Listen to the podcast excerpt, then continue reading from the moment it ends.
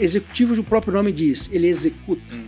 Então eu aprendi a executar. O empreendedor muitas vezes não sabe executar. Ele vai, junta as pontas, coloca, etc. Quando a coisa começa a ganhar espaço ou, ou tamanho, onde você precisa organizar, aí você precisa do executivo.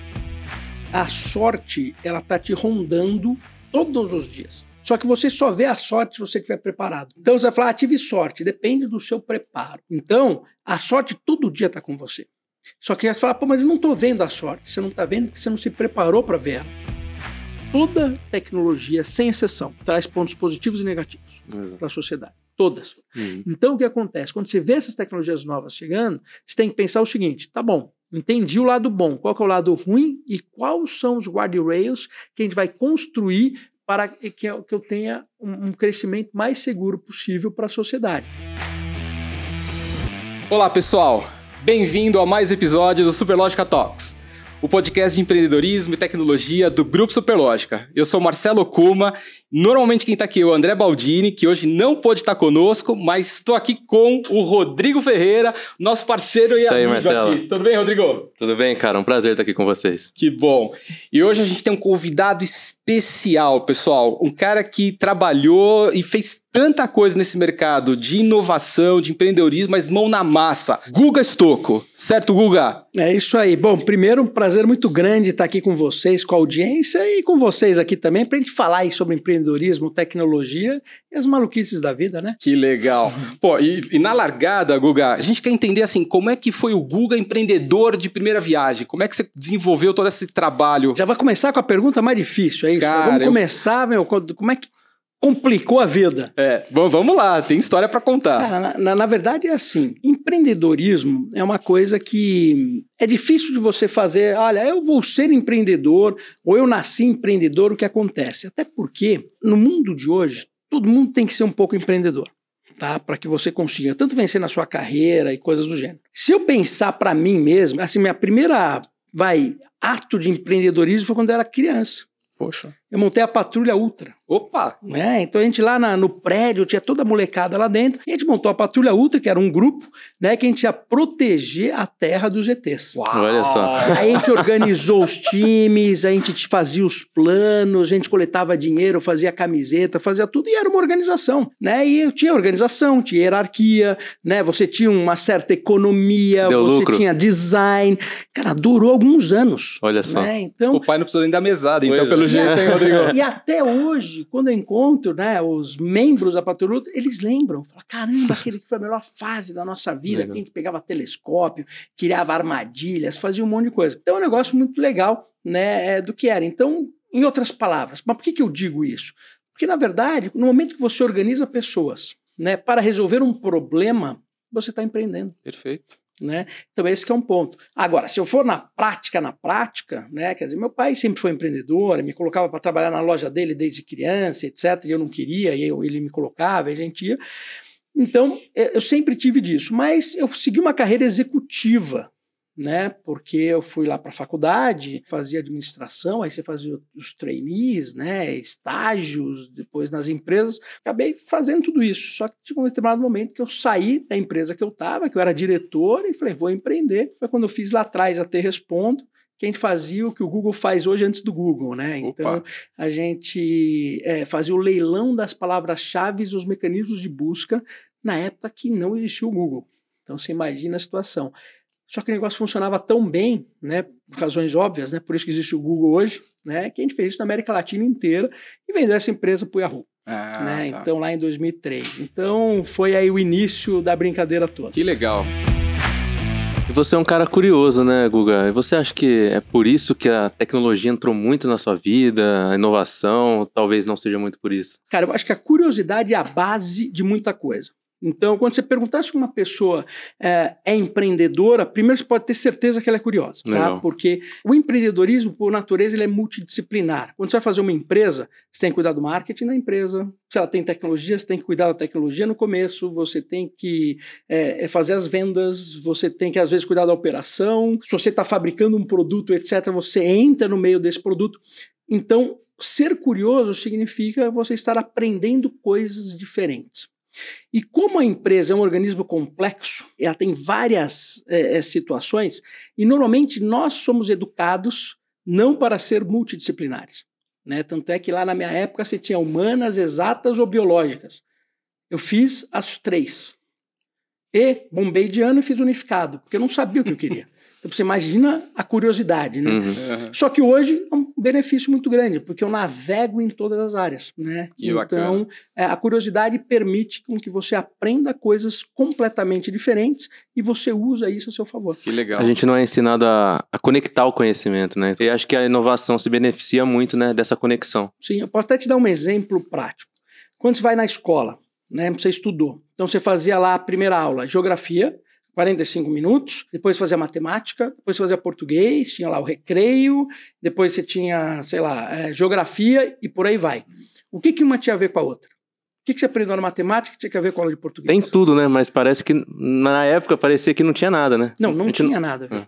Porque você aprendia um português que não tinha nada que a ver com a matemática, não conectava. Não conecta, né? Aí você vai fazer um jogo. O que, que você tem que fazer? Um jogo você precisa fazer né, o quê? A matemática do jogo, que tem que estar tá coordenado com o quê? Com o que você vai desenhar do jogo. A história, né? Com a história do jogo, Exato. né? Então, é, é, como se eu, imagina se fosse a, o ano letivo fosse criar um jogo. Uhum. O português já está conectado com a matemática, que já está conectado com a geografia, que está conectado com tudo. Sim. E no final você ainda tem que vender esse jogo, Sim. né? Você ia ter que ter sucesso nesse jogo.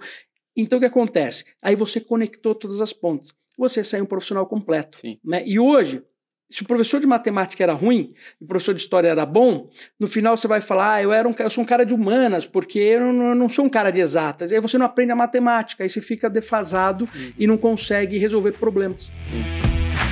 E, Guga, assim, você comentou, né? Você trabalhou no mercado corporativo, aí já na fase adulta você empreendeu. E, e qual foi esse primeiro empreendimento solo aí? primeiro empreendimento solo, vamos pensar de foi, foi o de impacto mesmo, uhum. foi a T-Respondo. Né? Tá. Né? Então foi essa empresa. Na verdade, eu trabalhava na época.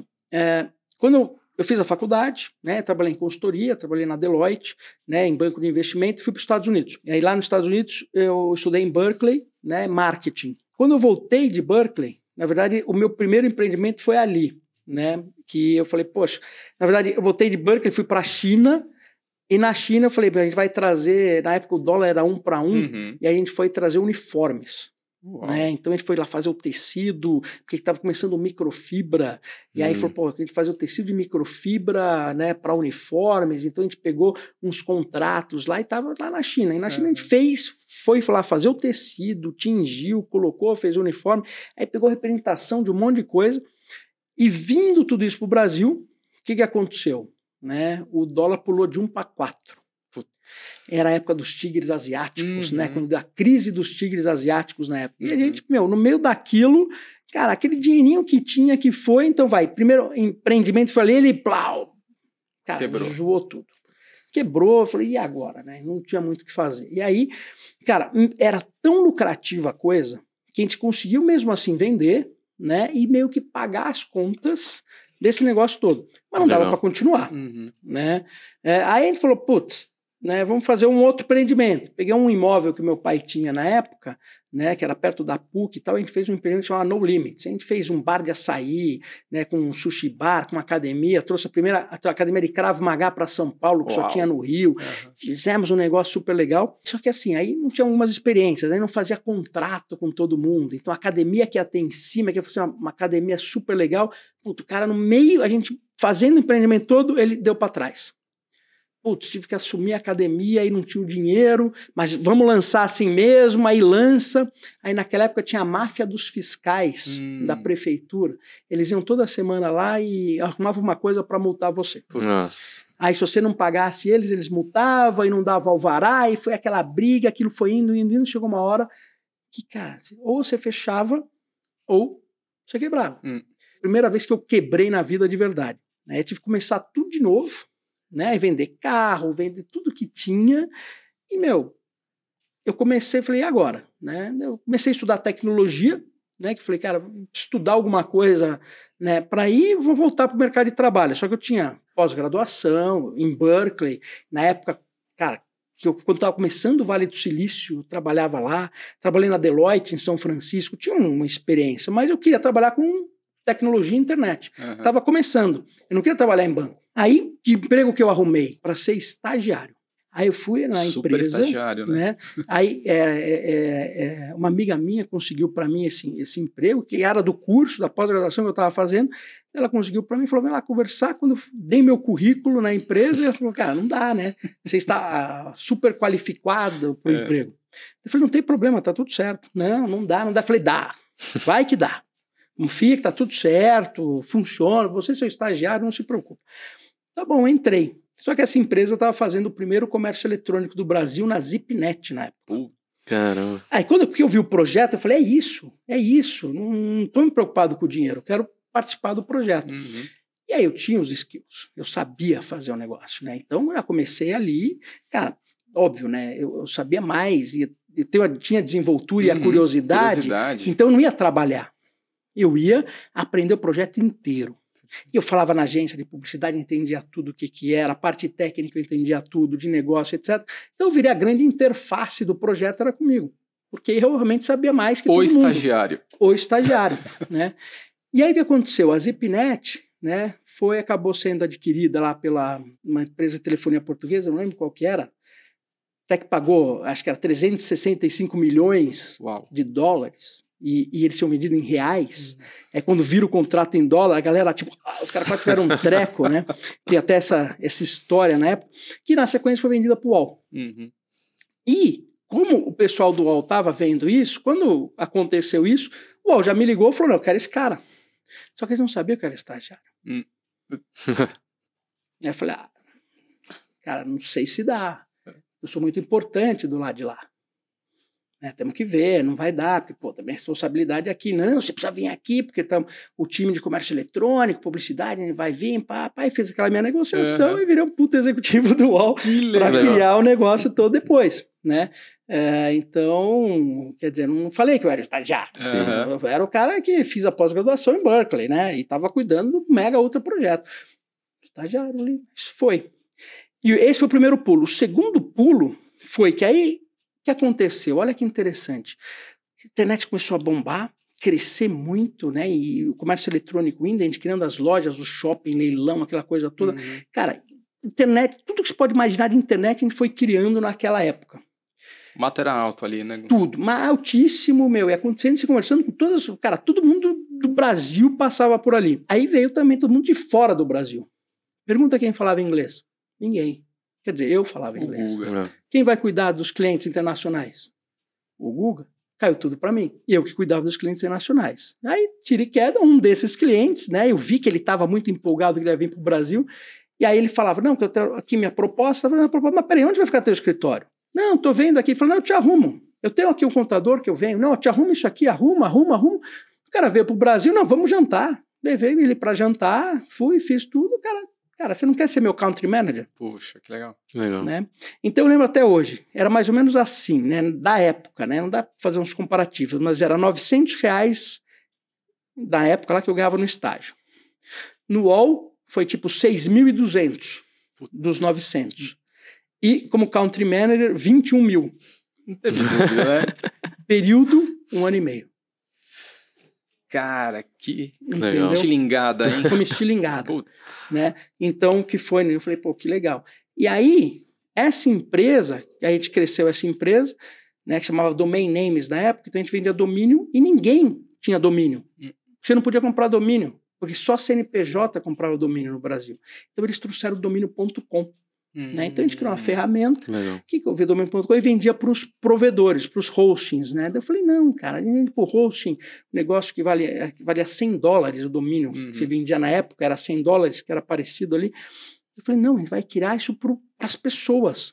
Então, você tem o domínio, você tem o e-mail, que eles estavam fazendo isso na Inglaterra. Então, você põe o seu domínio né, lá, comprava o seu domínio, comprava o seu e-mail, comprava o seu hosting, Pô, e todo mundo vai precisar disso. Tanto é que meu domínio é guga.robistoco.org, até hoje, que meu e-mail, né? Uhum. Que eu comprei na época. E falei, vamos fazer. Daí a gente fez o Wall Domínios, IG Domínios, foi criando essas coisas todas. Legal. No B2C vendendo a 100 dólares, 100 dólares na época, que era o equivalente, uhum. não lembro quanto. Cara, vendia absurdo, com uma margem absurda. Né? Então eles ficavam vendendo no host. Aí essa empresa foi adquirida pela Network Solutions, que cria os domínios, Uhum. que foi adquirida pela VeriSign.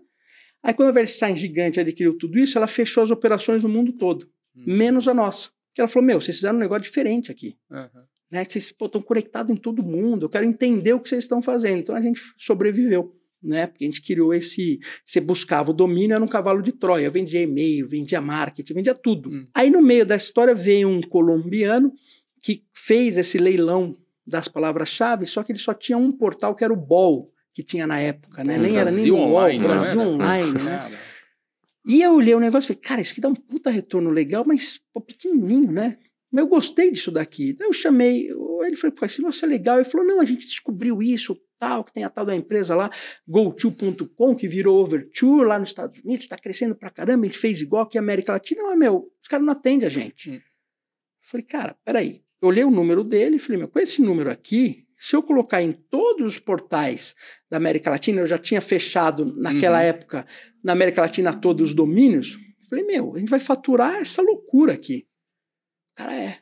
Falei, Uau. e aí? Puta oportunidade. Falei, meu, então aí que quero o seguinte, cara, e aí que eu faço isso.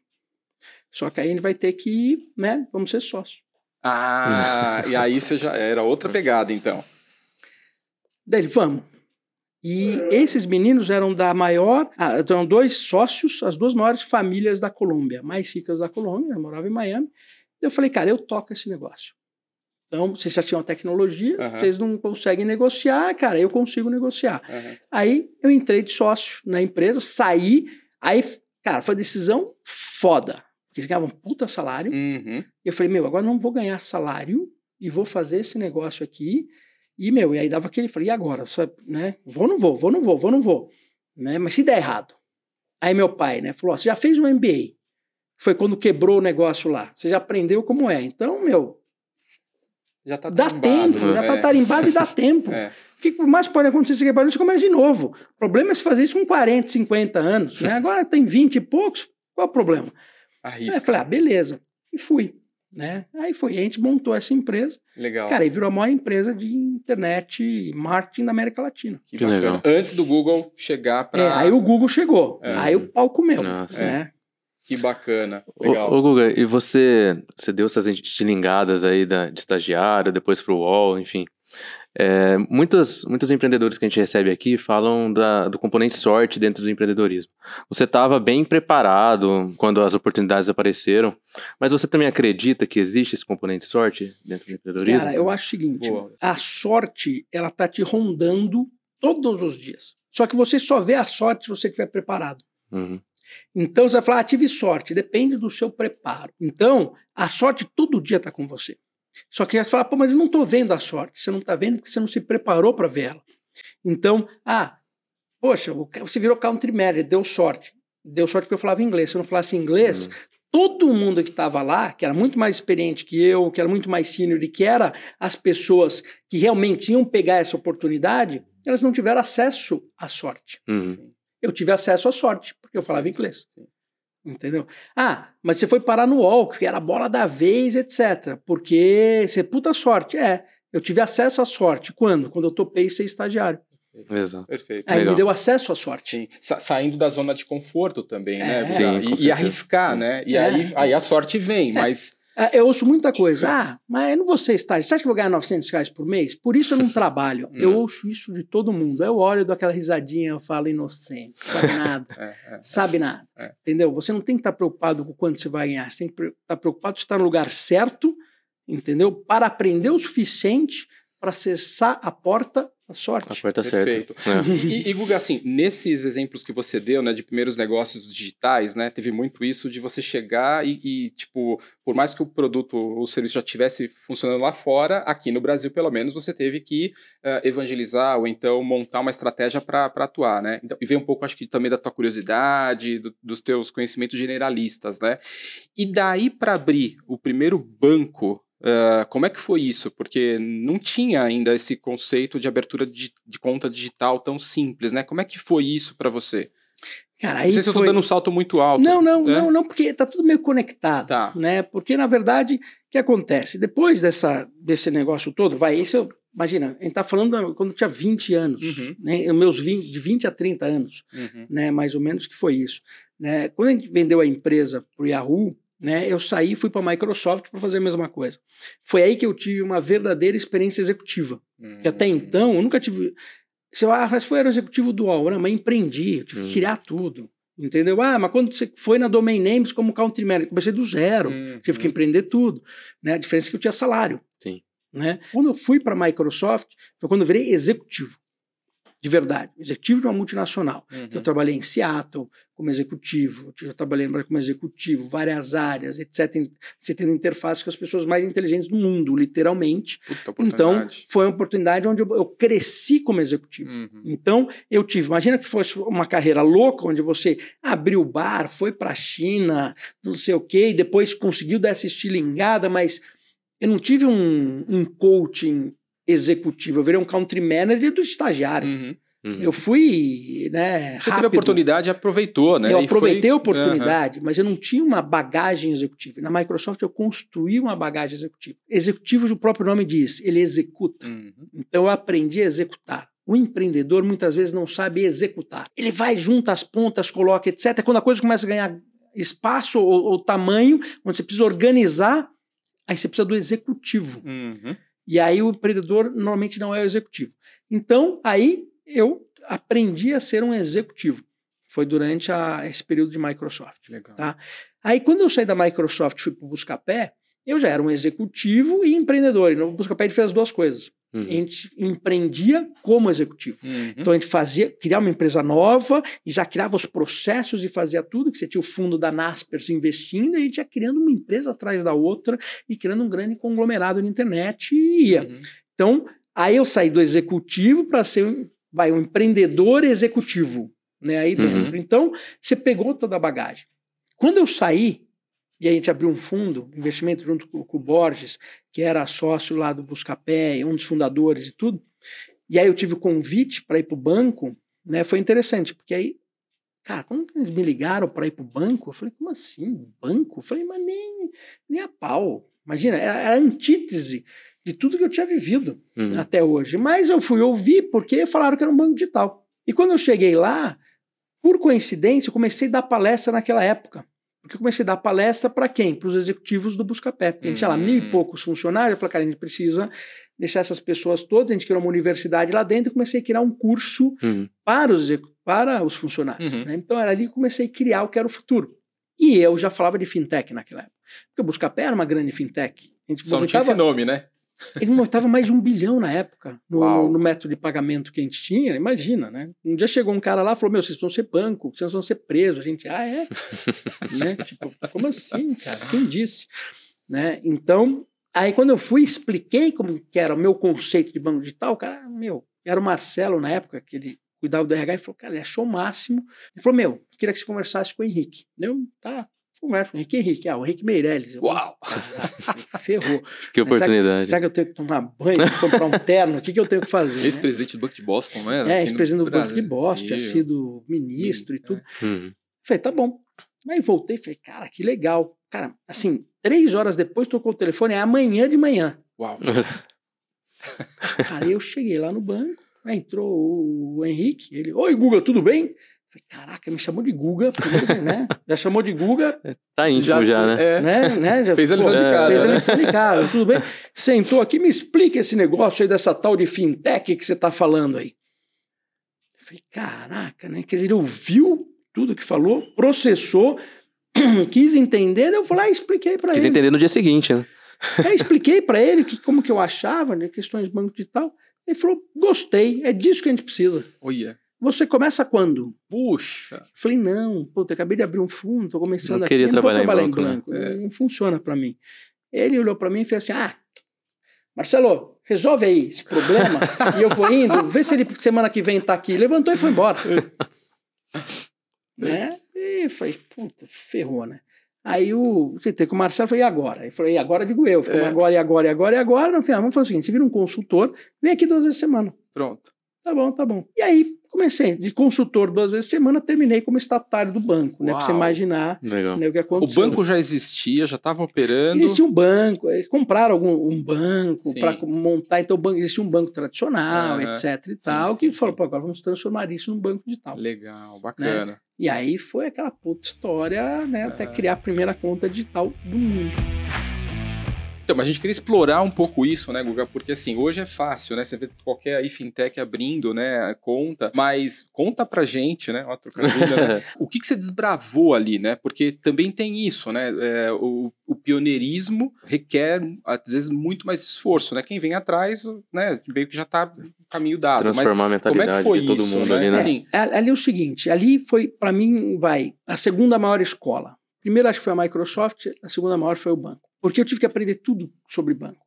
E ali teve, o original foi interessante, porque foi uma escola mesmo, porque os executivos que estavam lá uhum, estavam dispostos a fazer acontecer. hum, que é Legal. muito diferente da maioria. Apesar de ter tido vários conflitos, etc., é, vamos fazer acontecer. Não tinha muita resistência, né? É. Às ideias novas. Tinha, Ah. mas a gente precisava fazer acontecer. uhum, Então você tinha, cara, a gente tem que achar os caminhos. Legal. Então, é, me ensinaram tudo, cara, tudo que eu precisava saber, etc. Sabe, as portas foram abertas Uhum. no sentido, cara, olha, pode ousar. uhum, Pode ousar atrás e a gente vai é, é, fazer isso acontecer, coisa que não acontece.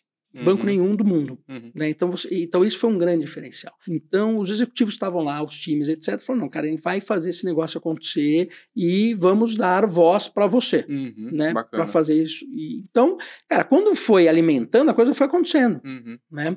E quando foi acontecendo, eu falei: caramba, né? A coisa começou a ganhar impacto. Porque eu lembro até hoje, né? Na, na- na primeira vez que a gente fez um protótipo, né, para explicar isso, chegou uma época, uma hora que falou assim, cara, não, não dá uhum, e não vai conseguir. Então vamos ter que, cara, ser um banco digital, mas um gerente vai ter que ir com um iPad para abrir a conta, Uhum. né? Porque a gente não vai conseguir né, ser 100% digital. Uhum. Então, puta, era digital, mas não era. Falei, não, não, a gente vai, a gente vai abrir digital sim, né?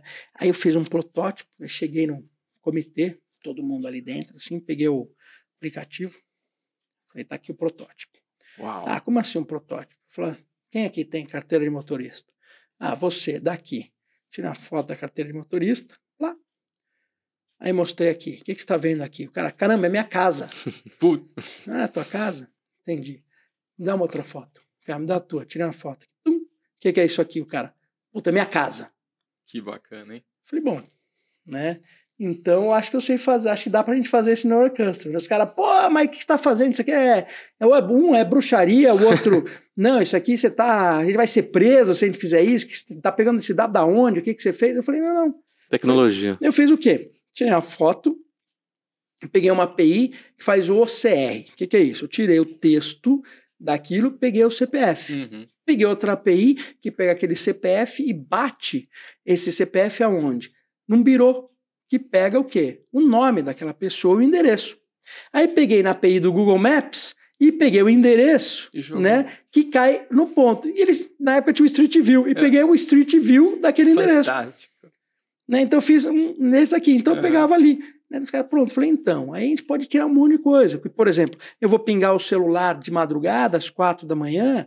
Onde você está às quatro da manhã? Se eu pingar ele durante algum período, um determinado período.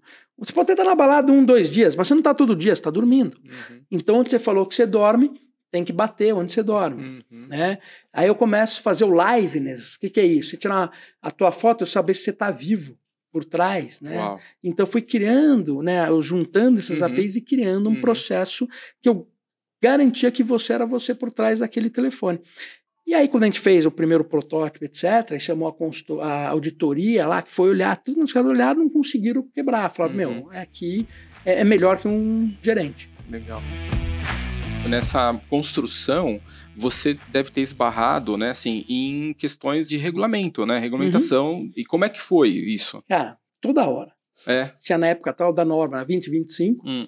né? E não, não pode, tô a 2025 não pode. Não pode, porque a 2025 diz que precisa de uma pessoa. Né? A 2025 diz que não pode, a 2025 diz que não pode. Falei, tá bom. Aí a gente falou, falou cadê essa norma? Uhum. Vamos ler a norma. A gente Uhum. até então nunca tinha lido uma norma ali. A gente pegou, né? é, imprimimos a norma. Quando a gente foi ler a norma, primeiro que era uma página e meia. Falei, caramba, eu estava imaginando um negócio gigante que a gente não entender nada. Quando leu a norma, eu li lá, falei, cara, li duas, três vezes. Uhum. Falei, não está escrito aqui que precisa de um ser humano. Uhum. Começa por aí. Só que o que está escrito na norma não dava para ser feito antes do smartphone. Hum, E ali você já tinha, né? Então, a interpretação do mercado como um todo era que precisava de um ser humano, porque para fazer o que estava escrito, só um ser humano conseguia. Uhum. Só que como a tecnologia avançou e nunca ninguém parou para Uhum. falar, essa deixa eu ver a tecnologia que existe hoje perante Não o tinha que ferramenta, precisa né? feito, não tinha É. ferramenta, eu falei, Uhum. cara, mas peraí, isso com o smartphone eu faço. Sim, sim. Então, a primeira interpretação da norma foi, olha, eu tenho aqui, eu estou usando, eu estou seguindo a norma Uhum. né? Aí esse foi o primeiro ponto. Um segundo ponto que foi interessante foi que, mesmo assim, a gente foi meio que bloqueado no jurídico que não podia fazer. Hum. Porque, cara, podia ter um prejuízo. Qual era o prejuízo? Se ti- tivesse abertura de conta que fosse fraudado, Uhum. coisa do gênero, né? é, quem era o responsável? O banco. Né? Então, o banco ele sempre é, mas num Uhum. banco eu tenho o gerente é o responsável. O cara que abre a Uhum. conta é o responsável e ele Uhum. pode ser preso. Eu falei, pô, mas eu nunca vi um camburão prendendo esse monte de gerente. Ele falou, não, não é bem assim, mas tem um negócio assim. Eu falei, tá bom. Então você vai ser preso. Eu, pô, eu? É, você. Falei, tá bom. Foi você preso. Eu Falei, beleza, então eu vou ser preso. Mas daí começou, puta, mas se der é, o problema, quanto tem de prejuízo que pode dar? A gente fez uma conta Aham. né? Vale e aí, o risco. cara, não conseguia passar o júri de nenhum. Não ia, não Uhum. ia, não ia, não ia, não ia. Daí fez essa conta, porque tem esse problema. Falei, qual que é a média de fraude, não sei o quê, parará que tem. E eu falei, cara, não tá legal isso, cara. Tá muito, muita. Cara, não passa, é muita briga. Por que, que não posso de nenhum, Aham. cara? Sabe, você não passa ali. Aí eu peguei e fiz a conta. Eu lembro que dava lá, sei lá, alguns 5, 6 milhões Uhum. de risco para fazer um projeto de um bi. Né? Eu falei, ah, quer saber? Dá isso aqui, fui Bora. lá. Meirelles, tá aqui, ó. Uhum. Eu, tenho, eu tenho um problema. Eu tenho 6 milhões de risco para fazer o projeto de um bi. Ele até riu, falou: não, vamos fazer, vamos fazer, Aham. mas precisa aprovar isso aqui. Aí foi lá, ele ah, Canetou. canetou, e foi aquilo lá. Lado positivo e negativo. Pô, canetou, vai. Lado negativo. Aí você começa a encontrar resistências maiores. Aham. E aí você começa os inimigos e as Ah, coisas sim. todas acontecerem. Isso Uhum. não é bom Uhum. tá? E aí aquilo começou a complicar. E quando começou a complicar, eu falei, preciso entender o que está acontecendo. E quando você vai entender o que, que é? Quando você pega as áreas, aí isso acontece em todas as empresas. Pô, se eu pego a área do jurídico, como que eles ganham bônus? Ah, eu ganho bônus porque é o seguinte, se eu tiver esses problemas, eu vou ganhar menos bônus. Uhum. Então, se naquele business plan, aqueles 6 milhões acontecesse, o jurídico não tinha bônus. Hum. Então não estava alinhado. Hum. Aí, pô, quando perceberam isso e fizeram o alinhamento correto, falaram: não, peraí, então vamos alinhar também o jurídico com o sucesso do negócio, vamos alinhar todo Perfeito. mundo com o sucesso. Aí, de repente, as coisas começaram Aí a fluiu. funcionar.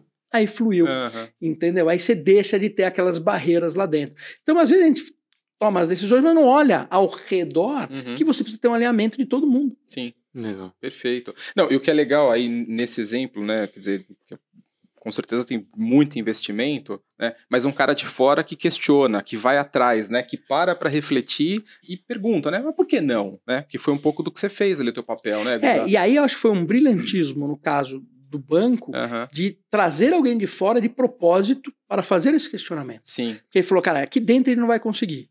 Ele tem que trazer gente de fora, legal, né? Porque a gente precisa criar um negócio novo. bacana.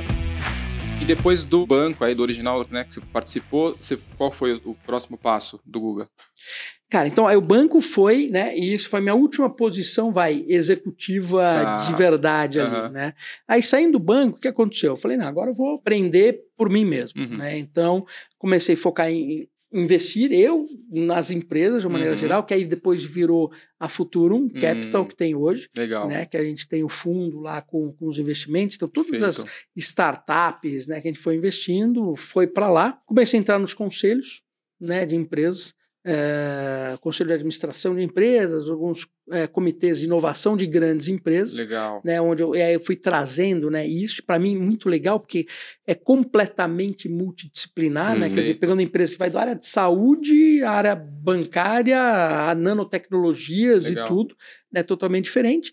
E aí, obviamente, que alguns desses projetos onde eu, cara, me encanto e falo, cara, aqui eu vou, vou me aprofundar um pouco mais. Aham. Então, em alguns projetos eu entro mais a fundo, né, sem- com- sendo sócio também, Sim. ou construindo algumas coisas. Que legal. Então, hoje, né, eu estou focando realmente em coisas mais disruptivas. Então, Aham. né, tem parte de investimento com o fundo, os conselhos onde eu mantenho o pé na área, digamos assim, vai ah, executiva. Tá. Aí eu tenho projetos que eu toco na área de educação, na área de nanotecnologia, estou aventurando muito também na parte de blockchain e inteligência artificial. Pô, legal. E, e desses temas, Guga, assim, não só por conta dos investimentos que você faz através da Futuro, né? Mas o que está te chamando mais a atenção e que você pode compartilhar com a gente? Cara, eu acho que assim, hoje a gente tem alguns temas que vão fazer uma disruptura muito grande no que a gente conhece hoje. Eu acho que pós-Covid, Uhum, o mundo mudou sim. muito. Tá? Então, isso abre oportunidades. Então, eu já vinha trabalhando com blockchain, pós-Covid, blockchain explodiu. Uhum, Ah, mas as criptos estão caindo, etc. Cara, a cripto é um pedaço desse mundo, Uhum. dessa disruptura que está vindo. Tá? Dados, quando a gente está falando de inteligência artificial, já era grande, acelerou absurdamente. Porque você foi para tua casa, você está no escritório, a coisa digitalizou. E se você não tem uma informação, se você não tem informações, você não cria experiências. Uhum. Então, dados vem muito forte. E a parte de educação, por quê? Educação é importante pelo seguinte: tudo que você aprendeu, você aprendeu no século passado. Então, administração de empresas é como administrar uma fábrica. Entendeu? Então, tudo aquele conceito é nisso. Uhum. Então, você pegar todas as áreas, administração, contabilidade, marketing, até mesmo pegar direito, né, até medicina, tudo baseado no século passado. Uhum. Pós-Covid, tudo está digital. uhum. Então, é completamente diferente. Você precisa refazer todo o processo. Não dá mais você ficar quatro anos estudando um, um determinado assunto, e Uhum. quando você terminar esse quarto ano, já Mudou mudou tudo. tudo. Sim, Então, educação virou como se fosse academia. Uhum. Você tem que aprender duas vezes por semana, perfeito. pelo resto da sua vida, Sim. lifelong learning. Learning. Então, construindo bastante coisa aqui. E a parte de nanotecnologia, porque tudo que você vê em disruptura no mundo digital, em tecnologia, está acontecendo nos materiais. Uhum, Porque eu, com grafeno, por exemplo, eu mudo a propriedade atômica dos objetos. Então, eu crio novos objetos. uhum. E quando eu crio um objeto novo, para resolver um problema novo, cara, eu abro um oceano azul de oportunidades. Perfeito. Agora, se eu misturar isso com essa parte de software, então, Putz. eu crio. E, e se eu pegar isso com a parte de software, com esses novos modelos de negócio, Uhum. já baseados na nova economia, você cria produtos que não Uhum. têm competidor.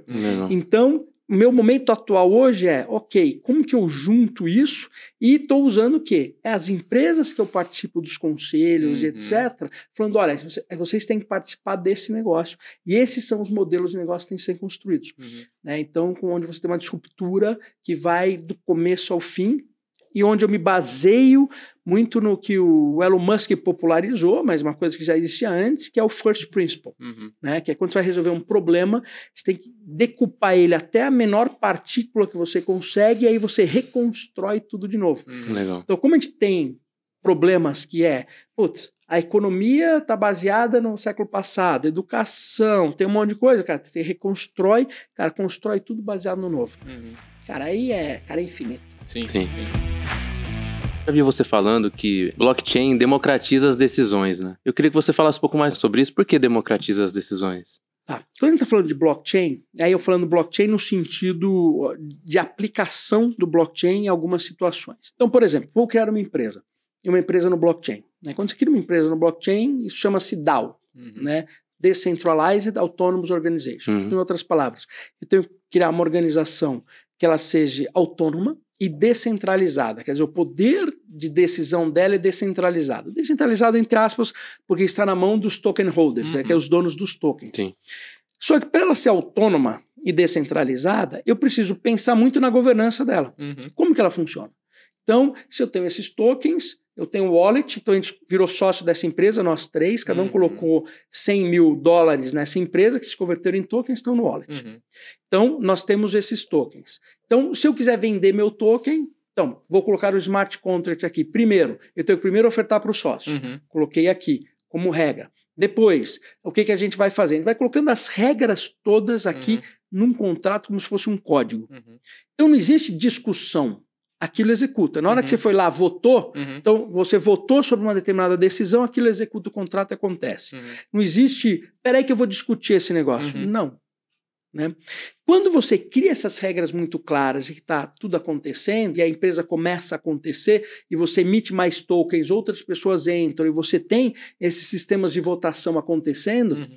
você não tem a questão do lobby, você não tem a questão do tipo, vou conduzir de formas diferentes em nada. Aquilo está tudo transparente. Mas, mas pegando esse exemplo que você deu, é, isso a gente já tem respaldo na legislação brasileira para fazer? Primeiro um... que quando se faz um DAO, você não faz num país. Uhum. Você faz um blockchain, uhum. porque aquele uhum. token ele é global. Uhum. E normalmente o produto né, os produtos fortes de um blockchain, eles uhum. são globais. Uhum. Tá?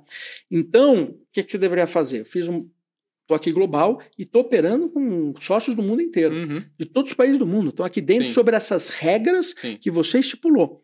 Né? Porque que acontece? Se eu vou na regra do Brasil, por exemplo, eu tenho um problema tributário, né? Então, na China, eu tenho, né, trato de, de uma forma, né, os impostos do trabalho no Brasil uhum. eu faço outra, então né, a China cresceu muito, né, porque levou toda a produção industrial para lá. Sim. Então, puta, como que eu vou legislar para fazer com que eu tenha uma produção industrial no Brasil aqui, no, não consigo. Uhum. Então, quando você está no blockchain, você está aqui em cima criando as suas regras, Sim. normalmente baseadas em software, e se trabalha mais com software. Cara, e você não está olhando de regra de país nenhum. Uhum. Extremamente complexo cada país. Não, não, tudo bem, mas por exemplo. Agora, quando você quer entrar no país, uhum. e você tem que abrir uma empresa no país, por exemplo, para operar aqui, aí você tem que seguir as regras do país. Perfeito, perfeito. Aí você cria uma, um conector que conecta, aí você pode criar no país que você quiser, que conecta nessa DAO que está aqui em cima, e tá. você tem tudo isso. Aí tem várias formas de fazer. Aí você começa a fugir do pure player blockchain. Uhum. Tem muitas empresas. Você pega Ethereum. Que país uhum. que está o Ethereum? Que país que está o Bitcoin? Nenhum. Então eu sou 100% blockchain. Então não tem um país nenhum, ninguém pode reclamar, ninguém pode falar nada. Estou 100%. Se eu vou conectar aqui, putz, eu criei um algoritmo que vai validar arte, né? Eu estou validando artes e aí eu preciso ter, por exemplo, tokenizar artes no Brasil e essas artes no Brasil eu quero que o token tenha um valor aqui para eu poder pagar em real uhum. o royalties entendeu? E quero pagar também em dólar ou em euro royalties. Então aí eu tenho um, um algoritmo que tokeniza, que está aqui dentro, mas quando ele vir para o Brasil, aí eu tenho que, se eu for pagar esse token, eu tenho que pagar os impostos, etc, etc, e fazer o processo todo. Não sou uma empresa 100% no blockchain, uhum, tá? Sim. Mas eu tenho a governança toda acontecendo aqui dentro e tenho meus riscos. Toda vez que você faz isso, você tem risco. Você pode construir algo. Então, esse é o segundo modelo. Uhum. Agora, eu posso ter um modelo onde eu uso a tecnologia no Brasil para resolver um problema. Então, por exemplo, quando você compra um imóvel, você tem que registrar o imóvel, não tem? Sim, cartório. Tudo. Tá. Um NFT é um registro digital. Uhum. Né? Então, pode ter certeza que muito em breve, teu registro digital do seu imóvel pode sim ser um NFT. Uhum. Como eu posso registrar uma arte no NFT? Como eu posso registrar várias coisas como um NFT. Uhum. Tá? É, a partir do momento, ah, mas isso tem validade legal ou não? Aí a gente começa, legal aonde? Legal perante a sociedade, legal perante valor, uhum. né? E aí a gente vai começar essas questões. Sim. Um imóvel, eu vou ter que ter a sociedade, eu vou ter que ter legal aqui dentro. Uhum. Mas uma arte, por exemplo, se eu tenho a sociedade toda falando que isso aqui vale, uhum. ele vale mais do que um cartório falar que o Picasso é o Picasso. Uhum. Eu tenho o cartório do meu bairro que diz que é o Picasso mas aqui eu tenho né, um, um, comitê global uhum. né, que diz que isso é um Picasso e um algoritmo que passa nisso. Qual vale mais? Sim. sim. É diferente. Sim. Entendeu? Então, a gente tem. Ah, são tecnologias que estão disponíveis e problemas. Essas tecnologias vão resolver esses problemas. E aí a gente sempre tem uma fase de transição, tá. que é o momento que isso tem que ser aceito, aí você tem lobbies que alguém perde poder, tal, tal, tal, sim, até sim. que isso se torna é, funcional atua, né, a Superlógica, é um mercado uh, condominial, imobiliário, né, então a gente está muito ligado ao mercado imobiliário, né. Você uhum. pode dar, assim, até uma explicação um pouco mais detalhada para a gente, né, como que seria essa visão que você falou do NFT com o mercado imobiliário, com o imóvel, registro, Você pode tentar explicar Ó, um pouquinho mais vou, pra vou gente, fazer, vou, posso fazer alguns cases. Por favor. Tá? Time sharing. Então, você faz um time sharing, né? Então você está vendendo o quê? E agora você tem hoje uma escritura de time sharing, sim, tá? Sim, sim. Que agora você pode ser dono daquilo e ele está direito ao uso, né, de x dias. Uhum. Eu posso transformar isso num NFT. Então, aquele NFT eu sou dono daquele time sharing. Aí aquele tem aquele NFT. No momento que eu transformei isso no NFT, e eu tenho aqui no meu wallet, putz, quero vender esse NFT. Putz, eu posso vir no meu próprio wallet e ter um mercado secundário e falar, quero vender agora esse NFT, nesse marketplace. Aí você pode vir comprar esse NFT né? Ou você comprar esse NFT. Aí você vai falar, ah, mas e agora? Como que eu transfiro a propriedade por baixo se eu vendi um NFT para o outro? Até porque você tem uma escritura, você tem é, um registro cartorário. Né? Como que né? eu faço isso? Se você é o gerador do NFT e eu estou dentro daquele wallet, e você, para estar tá lá dentro daquele wallet, eu tive que colocar meus dados. Você também teve que colocar seus dados. Uhum. Se eu colocar todos os dados, que são os dados que tem que estar tá na escritura, e os dois colocaram lá dentro, e eu estou naquele marketplace que eu coloquei todos esses dados, no momento que eu faço a transferência, aí eu tenho que ter a tecnologia também junto com o cartório digital, né? Que quando eu faço a transferência, eu também transfiro por baixo. Uhum eu transfiro o quê? Quando eu faço a transferência por baixo, o smart contract daquele NFT que direciona para aquela escritura, quando eu transferir, eu vou transferir aqui, gerei essa escritura, aquele smart contract agora direciona para aquela escritura. Legal. Então eu tenho um banco de dados, né, do, pode ser do cartório ou pode ser né, com alguma validade legal digital, uhum. e aquele smart contract daquele NFT, ele está apontando para aquela escritura. Eu transferi para você, no momento que eu transferi e recebi o pagamento, ele aponta para agora essa escritura. E aí ele vai apontando para a escritura. Mais seguro, mais rápido. É, é, se automatiza todo o processo. Uhum. Né? E aí que vem a beleza. Agora eu posso criar um monte de coisa em volta disso. Posso criar um clube. Uhum. Quem tem aquele NFT tem um clube, e nesse clube ele vai entrar em um monte de lugar. Então, quando eu coloco esse NFT aqui, aqui dentro, eu posso entrar nessa piscina, eu posso entrar naquele lugar, eu posso fazer isso, posso fazer aquilo, posso entrar em outras coisas. Então, aquela chave daquele NFT me dá acessos a um monte de coisa. Ah, vendi meu time sharing, perdi acesso ao clube. Uhum. Tá? Então, você pode criar. O segundo ponto importante é o seguinte: quando eu tokenizo, tokenizar significa o quê? Fracionar. Então, eu tenho aqui um imóvel. Tá? Então, eu vou construir aqui um prédio. Uhum. E na construção desse prédio, eu vou ter um, um, uma lucratividade. Normalmente, quem ganha essa lucratividade? Um banco que financia o um empreendedor, uhum. né? o incorporador, né? ou a construtora que está uhum. fazendo esse, esse empreendimento. Por que eu não posso participar disso?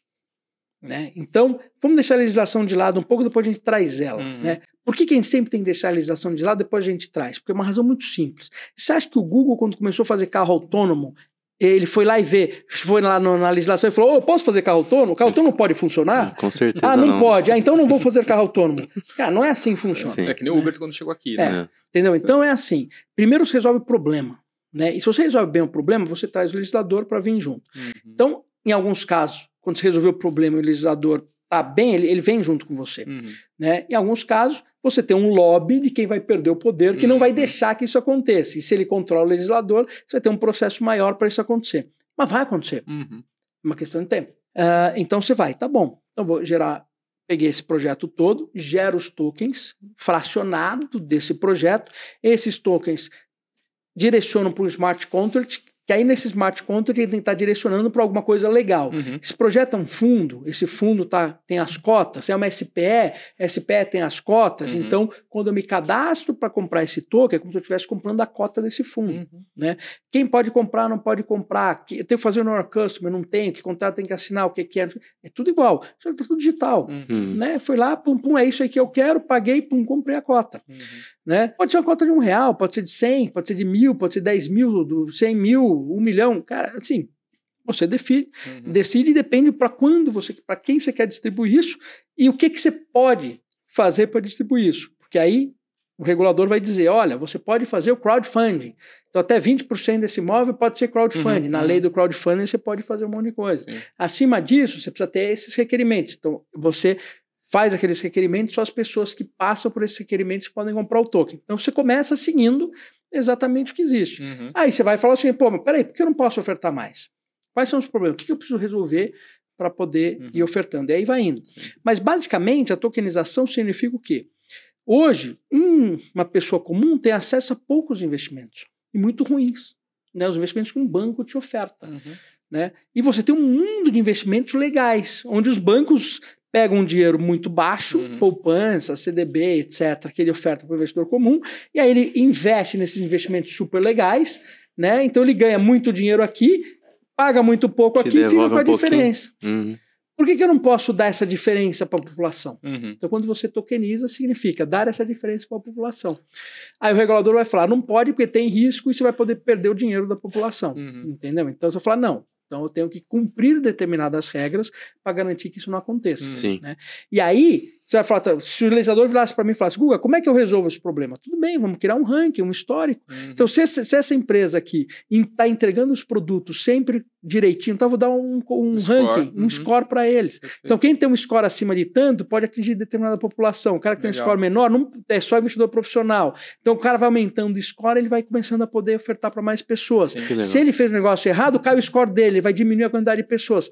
Então, se ele tiver um score bom, isso é muito melhor que o banco. Sim. Porque o cara vai ser obrigado a manter um score. Ele manter, aí no score, ele ter um score bom, além dele ter que fazer a entrega muito boa, ele tem que estar em ESG para garantir que parte disso está mantendo aí para, né, para tanto social governance, etc. Ele tem que entregar parte para a sociedade, ele tem que ser transparente, etc. Se a gente faz isso, eu acabei de regular o mercado Uhum. de uma forma fantástica. Quem vai regular o mercado é a sociedade. Perfeito. Esse algoritmo está todo no blockchain. Então, um chinês pode olhar sem mesmo entender direito, vai falar: cara, esses investimentos são bons, esses são ruins, e eu Uhum. também quero participar.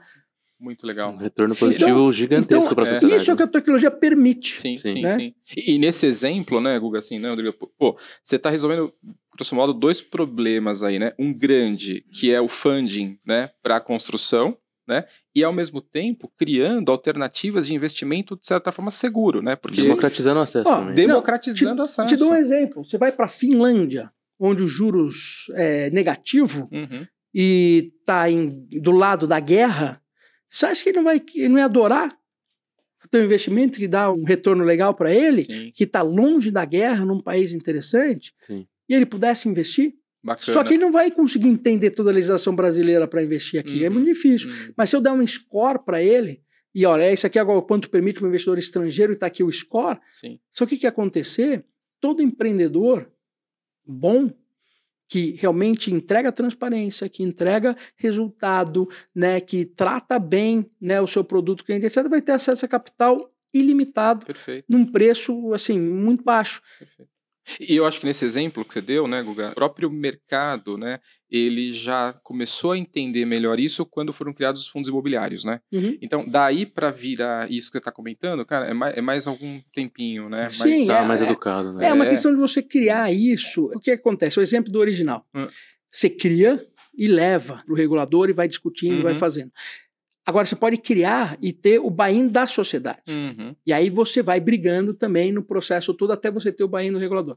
Ou você tem o buy-in da sociedade em cima do que é possível, né, no que tem em termos de regulamentação, na Sim. interpretação que tem. Sim, Depois sim, você vem e pega aqui. Então tem N caminhos. O importante é que é o seguinte, você tem que fazer, que nem o Google faz o carro autônomo. Uhum. E não ficar, vou esperar Sim. alguém me liberar para ver o que vai acontecer. Não, Esse aí, timing é aí, importante. aí se né? você for ficar esperando, a hora que liberou, liberou para todo Você já mundo tá ao mesmo atrasado, tempo. né? É, é. Entendeu? Aí você perdeu. não vai perder a oportunidade. oportunidade. Legal. Agora, Guga, essa questão né, do NFT, cripto e tal, e aí, né, mais recentemente a gente tem ouvido falar do metaverso, né? O que é o metaverso para você? O que, que você já tem de experimentação, de prática, até de negócio que você pode compartilhar com a gente? Uhum.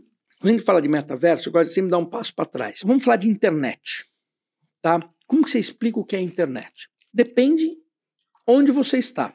Se eu tivesse lá atrás, na época do modem, lembra internet? Você faz o que com a internet? Ah, o Ah, Rodrigo não era nem nascido, não pode, não pode. É? Pô, tava, tava, tá- já tava Quando você entrava na né, cara? BBS, Rodrigo, naquela época, era assim, era pim, pom, pum, pum, você entrava lá dentro, tinha um, Demorava também. tinha um chatzinho, tinha um negócio, aquilo era internet. É, o tio Bill falou que era o quê? Né? Uma autovia, né? É, entendeu? Aquilo era internet. Aí depois, com o browser, você começou a entrar nos portais, etc. E aquilo era internet. De repente, aquilo começou a conectar em um monte de coisas. Começou a conectar empresas, coisas, etc. A internet virou um negócio mais né, omnipresente, omnipresente, está em todo lugar. Ninguém pergunta mais o que é internet. né? A né? internet está em todo lugar. Tecnologia está na nuvem. Sim. É, então está na nuvem. A internet está ali na nuvem. Então, quando a gente está falando do metaverso, o que acontece? Você tem as tecnologias, as tecnologias vão acontecendo. Só que essas tecnologias se combinam.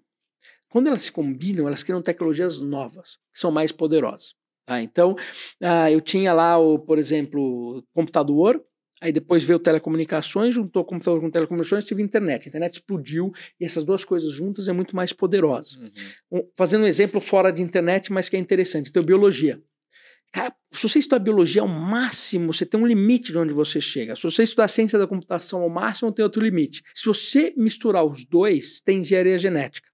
Engenharia genética não tem limite e é infinitamente mais poderosa. Então, se eu tivesse aqui 30 engenheiros genéticos, o que ia sair daqui ia ser um negócio louco. Uhum. Se eu tenho 30 biólogos, né, o que vai sair é legal, mas não louco. Sim. Né? Então vai se combinando essas tecnologias. Então, quando a gente fala de metaverso, é o quê? Eu estou começando a combinar tecnologias. Uhum. Então, se eu combinar blockchain, tudo que está acontecendo no mundo blockchain, uhum. se eu combinar o que está acontecendo no mundo de VR e AR, uhum. se eu combinar é, infraestrutura, com 5G e tudo mais. Uhum. Se eu combinar o que está acontecendo no mundo de games, principalmente em tecnologia né, dos games, né? se eu combinar spatial computing, que é quando você faz computação espacial ao seu redor, eu crio um negócio novo. Eu crio uma imersão nova. O metaverso nada mais é que uma evolução dessa combinação de tecnologias para você acessar o teu mundo virtual que você entra hoje. Uhum. E aí você começa a direcionar algumas coisas. Eu tenho um mundo que ele é imerso, que é quando você cria um mundo seu, né? Então vou entrar num jogo que ele está totalmente imerso, que eu posso estar imerso só no computador jogando, estou uhum. jogando Free Fire. Ah, tô lá dentro, vai ficando cada vez melhor, depende, eu estou entrando num mundo virtual, num óculos, tô aqui, tô entrando nesse mundo Free Fire. Uhum. E aí ele deixa de ser jogo, passa a ser jogo, show, passa a ser uma vida inteira lá dentro. Estou abaixo da superfície. Aí eu vou para cima da superfície com augmented reality, Sim. realidade aumentada, uhum. onde eu uso um óculos e nesse óculos eu começo a programar o que está ao meu redor, uhum. tipo Pokémon Go. Pokémon Go lava para os Pokémons. Sim. Imagina se eu estou num óculos, puta, a coisa está rodando aqui ao meu redor. Isso é extremamente poderoso. Vamos uhum. lá no, Ibirapuera e vamos jogar dama. Campeonato de dama que está acontecendo no chão aqui, a gente jogando, ou um Free Fire acontecendo no Ibirapuera. Uhum. Né? Ou fazendo uma cirurgia, né? E eu tô olhando aqui, tô vendo o coração batendo e etc. E uhum. tem um uhum. cara lá em outro lugar me ajudando no que está acontecendo e interagindo ao vivo uhum. no que está indo. Então, eu tenho realidade aumentada e realidade virtual. Aí eu tenho fazer um mix... uma fazer uma atividade que eu possa monetizar alguma coisa no virtual e receber. Sim, e é. vai. Aí você tem um mixed reality, uhum. que aí, aí é o que uhum. você está falando. Aí eu tenho, estamos aqui junto nesse uhum. podcast, então eu tô aqui presente ao vivo. Você está no Zoom, uhum. conversando aqui dentro. Você está num óculos virtual, que você está no mundo virtual. Uhum. E eu tenho uma pessoa aqui que está no AR, entendeu? Usando um óculos Sim. que está aqui num outro modelo. E a gente está no mesmo local, uhum. cada um numa tecnologia diferente, num local diferente, interagindo no mesmo cenário, cada um com a sua tecnologia. Mixed reality. Uhum. Né? Legal. E aí eu tenho tudo isso no mundo centralizado e descentralizado. Uhum. Mundo centralizado. Tipo Facebook, tipo Free Fire, né? Esses mundos onde eu tenho ele é centralizado. Eu estou pagando uma assinatura, publicidade, ou está sendo explorado meus dados, provavelmente para publicidade uhum. ou assinatura é, no que tem. No mundo descentralizado, eu tenho NFTs e tokens. Uhum. E aí eu tenho é, um, um ambiente que está sendo criado de forma infinita que eu não necessariamente tenho um dono. Tá? E aí a gente começa os cenários no que, que vai acontecer. Então, cresce tecnologia de hardware, né? cresce, cresce tecnologia de software, de renderização, né? aí cresce blockchain, uhum. cresce o mundo centralizado. Então, vai crescer o quê? O mundo central, descentralizado, vai ter tipo né, um metaverso descentralizado ou vários, né? ou eles serão centralizados na mão do Facebook, da Microsoft, por exemplo, o Teams uhum. vira um metaverso para você trabalhar. Sim, sim. A Microsoft vem, tá, muito poder, ou vou ficar no descentralizado. Uhum. Aí entra a questão, como que eles vão se correlacionar entre si, né? Em outras palavras, como que eu vou fazer a interoperabilidade entre metaversos, uhum. né? Que nem você tem aqui hoje no blockchain, né? Você criou vários blockchains, Ethereum, Bitcoin, etc. Uhum, e começou uhum. a criar interoperabilidade entre eles. Então você vai ver interoperabilidade isso, entre metaversos. Isso é o que tá, tá mais incerto ainda, né? né? É, já tem protocolos sendo uhum. estudados de interoperabilidade. Porque se você comprou uma casa e fez uma casa num metaverso, no Decentraland, como você transfere ele para outro? Sim. Né? Por exemplo, o Free Fire virou um metaverso, você quer transferir uhum. sua casa para lá, o seu Bored Ape, o seu NFT que você comprou né, no OpenSea, você quer levar para outro marketplace, para vender em outro marketplace, ou você quer pendurar ele né, no seu Teams, uhum. né, que é o metaverso que a Microsoft criou para você. Sim. Então, tudo isso agora está em criação e literalmente bilhões e bilhões de investimentos que vai que assim, não tem volta. Uhum. Uhum. Ah, isso aqui é buzz. Não, isso não é buzz. Isso é evolução da internet. Sim. Sim. Você pode falar que a palavra seja buzz e mude a palavra. Uhum. Só que o conceito não tem como fugir.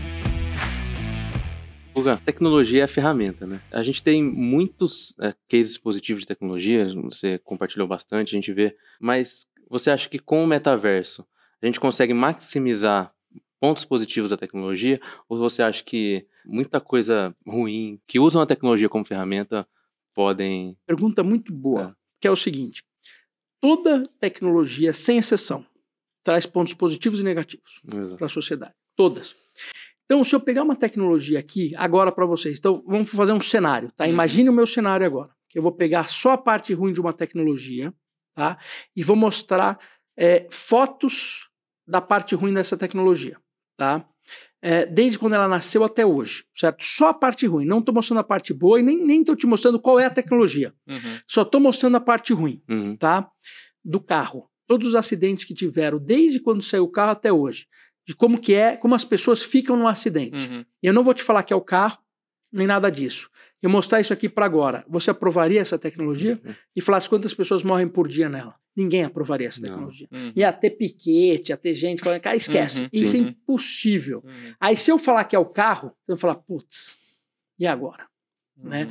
Então, o que, que você tem que pensar? Ah, não, não vou aprovar essa tecnologia. Não, não tem como. Esquece. Uhum. Né? Não tem volta. Você não tá só com a peneira. A tecnologia vai vir, você querendo ou não querendo, não dá. Não dá para, né? Não tem como. Evitar, né? Agora, você podia ter colocado o cinto de segurança antes no carro. Uhum. Você podia ter colocado guarda-reio nas estradas serem aprovadas antes. Você poderia ter colocado a aprovação para o cara ter uma carta de motorista, isso ser um pouco mais feito antes. Então você tem uma série de guardrails, né, de, Uhum. de situações que deveriam ser feitas para que as tecnologias fossem mais seguras, Uhum. ou que seja mais segura. Uhum. Então, o que acontece? Quando você vê essas tecnologias novas chegando, você tem que pensar o seguinte: tá bom, entendi o lado bom, qual é o lado ruim e quais são os guardrails que a gente vai construir para que eu, tenha um, crescimento mais seguro possível para a sociedade. Então, é assim que a gente tem que olhar. Né? Não adianta tapar o sol com a peneira, porque quando você tapa o sol com a peneira e você fica só contra, Uhum. você não cria o guardrail nem o cinto de segurança. Só cria barulho. Como é que você está vendo a questão da preparação da- dos profissionais, dos executivos, das próprias empresas para esse futuro que está logo ali? Como é que você está vendo isso e como é que você está mobilizando, enfim, focando Tá. o teu trabalho? O, o ponto é o seguinte: quando você olha esse mundo, né, usando um exemplo do metaverso, mas se fosse da nanotecnologia, está tudo igual, na inteligência artificial é tudo igual, Uhum. vai faltar mão de obra. Tá? Mas vai Já faltar, falta, né? vai faltar muita mão de obra. Uhum. Primeiro ponto. Segundo ponto, a oportunidade é gigantesca. Qualquer pessoa que sabe trabalhar, criar um mundo, criar algum negócio, cara, e, e oportunidade de empreendimentos, de empreendedorismo, cara, é infinito. Uhum. Tá? Então, está num, num problema que é o seguinte: eu tenho esse mundo inteiro de oportunidades, né? E por outro lado, eu tenho um risco. Que o risco é, é esses empregos que existem deixarão de existir. Uhum. Então, primeiro problema. A gente tem um problema hoje que na sociedade, se eu tenho um sindicato, por exemplo, o sindicato ele defende o emprego, não a pessoa. Uhum. Isso é um erro. Porque não adianta tapar o sol com a peneira. Vou defender, por exemplo, vou defender que, sei lá, os Frentista. datilógrafos. Cara, datilo- datilografia não vai existir. Uhum. Então, você defender o datilógrafo significa você deixar a sociedade para trás. Uhum. Ele deveria defender a pessoa. Se ele defende a pessoa, é o seguinte: olha, entendi que datilografia vai deixar de existir. Então, todo lobby que o sindicato deveria fazer era para treinar essa pessoa, treinar essa Uhum. pessoa, né, e conseguir os recursos necessários das empresas para que ele se torne um profissional de computação. Uhum. Então, se você, empresa, vai mandar um datilógrafo embora, ok. Então, como você vai fazer? Qual que é o seu programa de treinamento dele? Quanto tempo que ele tem de salário para você manter o programa dele? Qual é o programa que você colocou para que ele entre em computação, por exemplo? E não, você não pode mandar ele embora.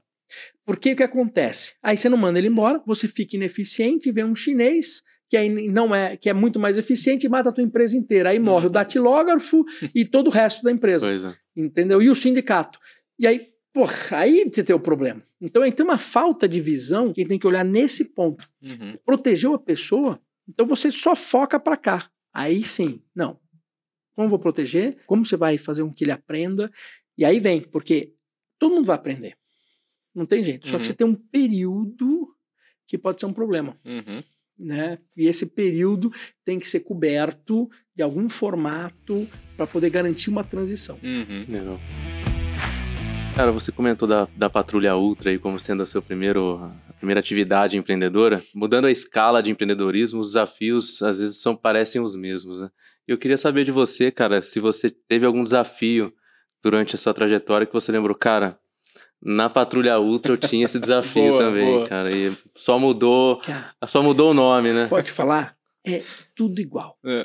Pessoas. Porque na Patrulha Ultra a gente tinha, né, que você era lá, virava o sargento, o major, o general, o marechal, né? Então, para a pessoa poder subir, ele tinha o que ele precisava resolver, né? E a fidelidade que tinha com a gente, os, os problemas que faziam, se ele conseguia construir as armadilhas, então a gente criava os livros com as armadilhas, com os planos, todo mundo tinha que saber Era fazer organizado mesmo. tinha que ser fiel, né? Tinha um monte de coisa que ia, né? E o que acontece é que assim, tinha algumas pessoas, né? E, e a gente fez aquilo porque a gente acreditava, não era porque a gente fazia, a gente acreditava mesmo que o ET Hum. ia vir, É. né? Que a coisa ia acontecer, então o negócio era tá levado a preparado. sério, a gente tinha que estar preparado, porque se o ET viesse e o cara não conseguisse, não, não conseguia correr, ele ia ficar para trás. Né? Então, você precisa correr, corre aqui, porque, meu, você não pode ficar aqui gordinho, Hum. senão você vai, o ET vai te pegar. Sim. Então você precisa estar.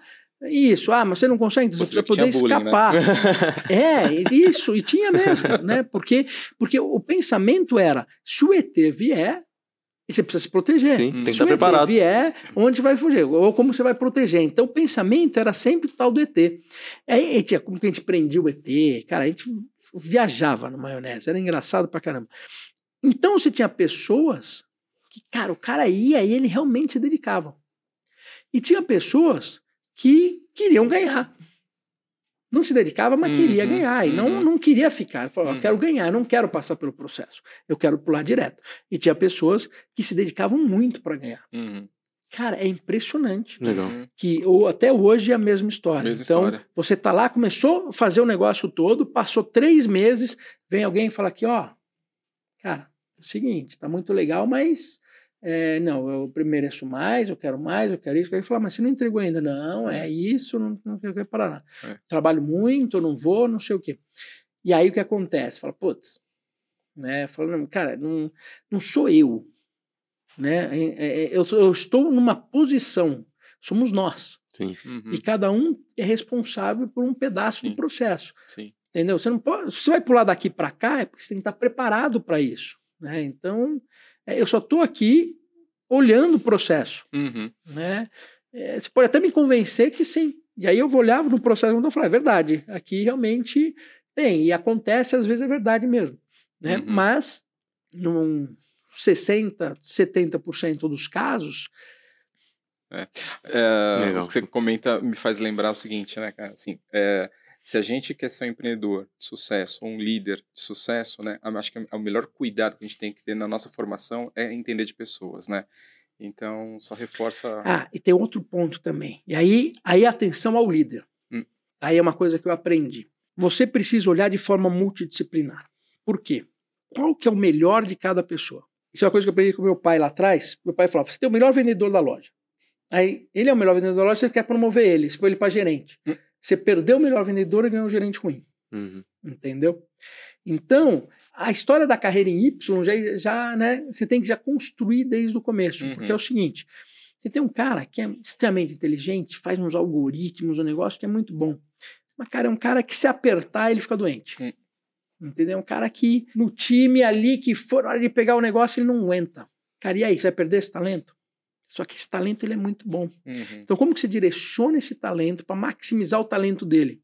Sem necessariamente né, colocar ele na pressão Uhum. do outro. Aí tem o cara que é bom na pressão e o cara vem, então peraí, como que eu coloco esse e maximizo ele para ele crescer no que ele sabe fazer e esse crescer no que ele sabe fazer? Uhum. Então você conseguir coordenar isso, isso é muito bom.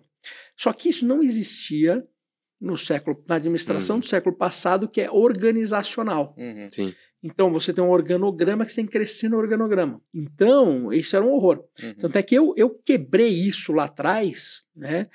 Já criando o- os squads e tudo mais, que tinha outro nome, Uhum. né? Chamado de célula, antes de vir o, né, as organizações exponenciais e começar a criar nome de squads, etc. É. E a gente colocava, cara, esse cara vai fazer isso, esse com isso, e a gente ia posicionando, né? E eu aprendi na Microsoft carreira em Y, né? Porque na carreira, lá você tinha o cara que era muito, muito bom. Você pode ser o cara e ganhar que nem o vice-presidente e tal no teu negócio, Uhum. sem necessariamente ter que gerenciar pessoas, porque você Uhum. não sabe gerenciar pessoas, mas você pode ir aprendendo, virar o ultra pós-doutorado no que você faz e você vai fazer a diferença nisso. Uhum, uhum.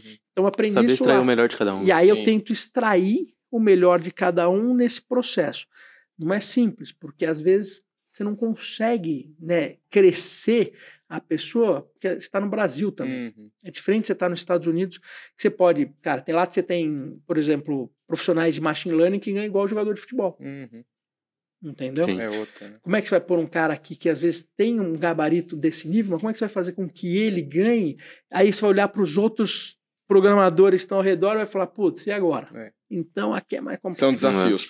Guga, eu queria saber de você assim.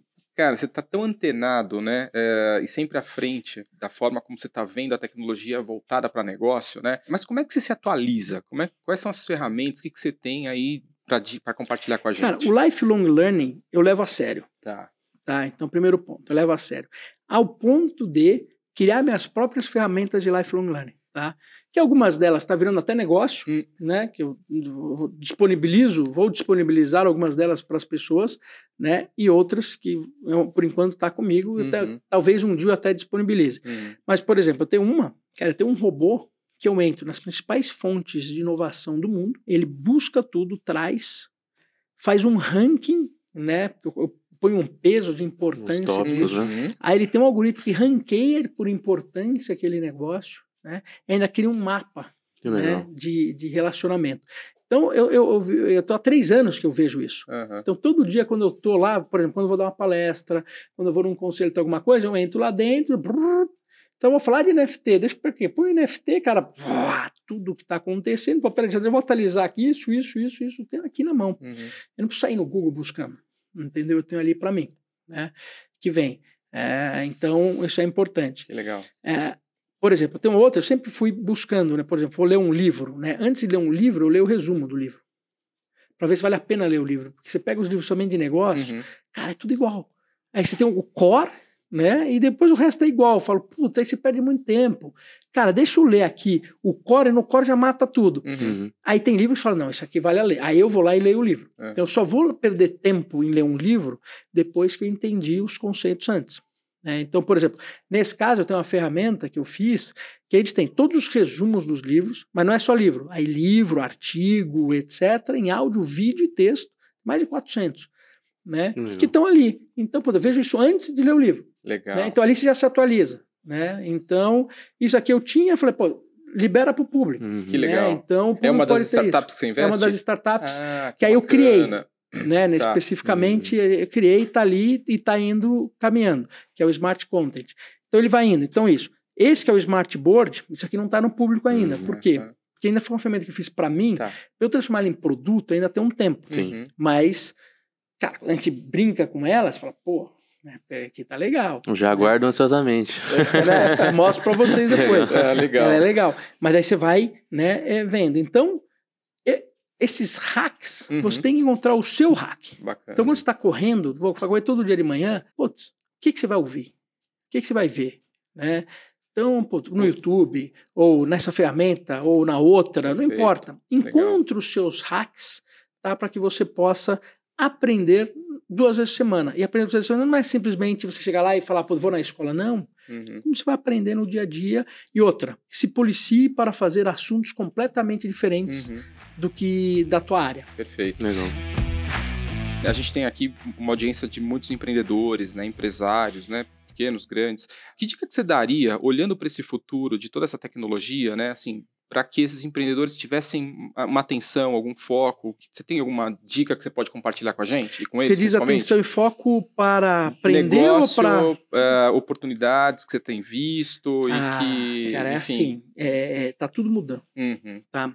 Tudo mudando, literalmente. Então, a gente tem que estar atento a essas mudanças. E a mudança, ela está sempre atrelada ao ser humano. uhum, Então, a melhor forma de você entender isso é você olhar para você. Então, pô, foi trabalhar em casa. Você foi trabalhar em casa. E aí, o que, é- o que, mudou? Mudou alguma coisa na sua vida? Pô, mudou. Ah, agora eu tenho que ter um home office. Né? Você aguenta ficar em casa o dia inteiro? Não, não aguenta. Onde vai ficar teu escritório, então? Né? Ou se for construir um condomínio, como que ele seria? Como que você resolveria o teu problema de ficar o dia inteiro em casa? Né? Seria diferente? Né? Como você colocaria isso? Né? Então você já, já, começa a olhar essa questão toda. Mas você precisa conversar com as pessoas, como é que vai relacionar? Né? E aí você vem e começa a desenhar, por exemplo, o que seria ideal para você no que está passando hoje. Hum. Você vai ver que vai ser um monte de produto legal. Né? Então, quando você olha, você está olhando para você, mas você pode olhar para outras pessoas de outras áreas. Né? Aí, esse é o primeiro ponto. Quando você estuda a pessoa e você vê a pessoa, você começa a ver oportunidades. Né? E aí é legal ver, eu gosto sempre de fazer um negócio chamado Desk Research. Uhum. Desk Research é o quê? O que está sendo criado para essas pessoas no mundo inteiro, uhum. em áreas diferentes. Porque quando você olha isso, você já está vendo, pô, você já está cortando um caminho, está vendo o que as pessoas estão fazendo. Aí você vai falar: caramba, olha, olha que empreendimentos imobiliários foram feitos aqui. Uhum. Olha isso aqui que legal. Aí eu vou ver em outras áreas: olha que legal, que legal, caramba. Uhum, você começa a ter uma noção do que está acontecendo. né? Então, esse é um ponto importante. Depois, você precisa conhecer as tecnologias. Uhum. Você não precisa ser especialista, não precisa saber para que funciona, para que, que uhum. serve. Uhum. Já botou um óculos de VR? Nunca. Pô, uhum. tem pôr, todo mundo falando de metaverso, trilhão, você nunca pôs um na frente. Uhum. Já jogou um jogo, já olhou, já interagiu, já fez. Já comprou um Bitcoin, sabe como que é, não é? Já comprou um NFT, colocou, colocou num wallet, fez um trade. Você tem que fazer essas coisas. Uhum. Porque para você entender como funciona, aí você vai ver o que funciona, o que não funciona, uhum. o que experimentar, tem, o que não tem. Né, Guga? Você tem que experimentar. E aí fazer as conexões, né? É, é lifelong é. learning é. isso tudo, uhum. entendeu? Aí você vai começar a conectar uma coisa na outra. Legal. É, você falou do óculos, você trouxe um óculos aí pra gente, quer mostrar pra gente, cara, como que funciona? Boa, vamos lá, lá Guga. tenho, Opa. tenho um óculos aqui. Vai, a versão 1.0, né? Se a gente pegar lá do, do, do, do, Facebook, por exemplo, que é né, o Ray-Ban, cara. Olha, ele falou 70% de bateria. né? Então, quer dizer, coloquei o óculos, uhum. cara, aqui. Né? O legal é que assim, né? Se fizer sol, a lente fica escura, tô aqui. Uhum. Se alguém me ligar, ele atende. Uhum. Pelo osso eu tô conversando, ele tem um microfone, então vou falando aqui dentro, né? Mas ele falou, Facebook, Take a picture. Olha lá, foi só falar, deu cagada. e ele está conectado. Ah, agora pegou. Ah, pegou. Ele está conectado Legal. no teu celular também. Está conectado no meu celular. Vamos colocar essa foto aqui depois, hein? Depois você manda pra não, gente. É. Não, tá fazendo um vídeo agora. Ah, Opa, legal. Que legal. Tô filmando vocês é, aqui. É. E, e até a questão de privacidade, né? Você viu que ele ligou um LED, assim, é. um LED ali. É, pra... ele faz, por questão de privacidade, ele faz isso, né? Mas aqui, tô filmando. Uhum. Aí eu filmei esse videozinho aqui, ó, hum. né? Que eu filmei. Uhum. Né? Agora tá rolando a musiquinha, tá. né, que eu pus aqui, que tá do meu Spotify. Uhum. Né? Se eu pegar meu app aqui, né, tiro, aí ele já manda né, a foto pro celular, já tem um, um videozinho posto. Legal. Né? Então, assim, Putz, tô no museu, tô vendo, uhum. ah, quero olhar aqui no negócio, mandar alguém para alguém, você já começa a ter uma experiência. Sim. Ah, por que 1.0? Porque isso que vai ficar legal no momento que eu, na tela, começar a ter, Sim. quer dizer, ele projetar na Sim. tela uhum. né, a, a, imagem. Porque aí eu vou olhar para você, já vejo o seu LinkedIn. Sim. Hum. Entendeu? Ou posso ter uma API que está na nuvem, uhum. que olha e fala, puta, você está estressado, não está uhum. estressado, está isso, está aquilo, olhei para você também, está pegando determinada informação, uhum. olhei para fora, vejo a velocidade do vento, né? Estou olhando para cá, ele me dá o preço desse celular, é, e por aí vai. Você está procurando um imóvel, passou na rua, você olhou para um prédio, vê o preço e, médio para apartamento. Não, é, não, eu olho para, né? puta, gostei desse imóvel, coloca na minha lista. Pronto. Eu falei, coloca na minha lista, é. ele, pum, guardou na minha lista, uhum. vou vendo outro, guardou na minha lista, guardou na minha lista. Uhum. Cara, falou, olha, cara, cara, qual que é o preço desse imóvel? É tanto. Cara, uhum. tem um corretor disponível? Uhum. Tem. Cara, do óculos também para lente de eu contato. Eu falei de óculos. Fricção, né? É eu tirei a fricção. É, né? Então, isso tudo vem aqui do lado. Eu é. falo, cara, tem alguma escola aqui perto? Vem um mapinha, entendeu? Prrr, ó, tem uma escola aqui, aqui, Sim. aqui, tem supermercado, pô, o supermercado está aqui, aqui, aqui. Cara, eu tô vendo tudo. É. Aliás, né? uh, o Google lançou esses dias, né? Uh, ainda insistindo na questão de, do óculos inteligente, né? Quer dizer, que Sim. lançou lá atrás o Google Glass, né? E aí agora não deu certo, tá hum. voltando, né? É, porque ele era é antes do tempo, é, né? Sim, agora, é, você não vai andar na rua com o Google Glass. Uhum. Isso é muito esquisito. Uhum. Agora, com isso aqui, você consegue ver que isso aqui tem câmera? Não. Não. não, não. Né? E, e, é um exemplo Ó, prático. Vou tirar a fotinho. Perfeito. Aí depois ele mandava. É. Tirar a foto nossa aqui. Olha lá, aqui, outra fotinha, vamos lá. Aí, depois a gente Opa, coloca na edição. É, tem que colocar aí depois. Entendeu? Bacana. E, não, e é um exemplo do que eu, né, você mesmo sugeriu, né? é Experimentação, né? Putz, Sim. Talvez você vai investir um pouco para comprar, né? é, mas você já vai participar, né? De uma Sim, revolução eu vou, que está vou caminhando. brincando né? aqui, É. puta, por que eu uso o óculos? Puta, ele já resolveu um monte de problema? Não, ainda é um gadget, é um Uhum. brinquedinho, Sim. tá? Porque eu tô ouvindo música, etc, brinco com uma outra Sim. coisinha. Mas tá faltando Ah. o quê? Tá faltando entrar aqui a Uhum. luz, Sim. né? Quer dizer, tá faltando a tela. Uhum. Mas agora o Facebook tá o projeto Câmara do Facebook já traz Sim. né, um óculos VR e AR junto. Uhum. Então, meu, já, putz, experiência legal. Não Sim. é experiência para eu sair na rua. Né? Esses daqui vão começar a evoluir. Então, a gente começa a evoluir em paralelo dois formatos diferentes que você vê no Facebook. Microsoft também crescendo mais o lado corporativo com o HoloLens, Uhum. né? Vindo. Samsung também vai lançar várias opções. Uhum.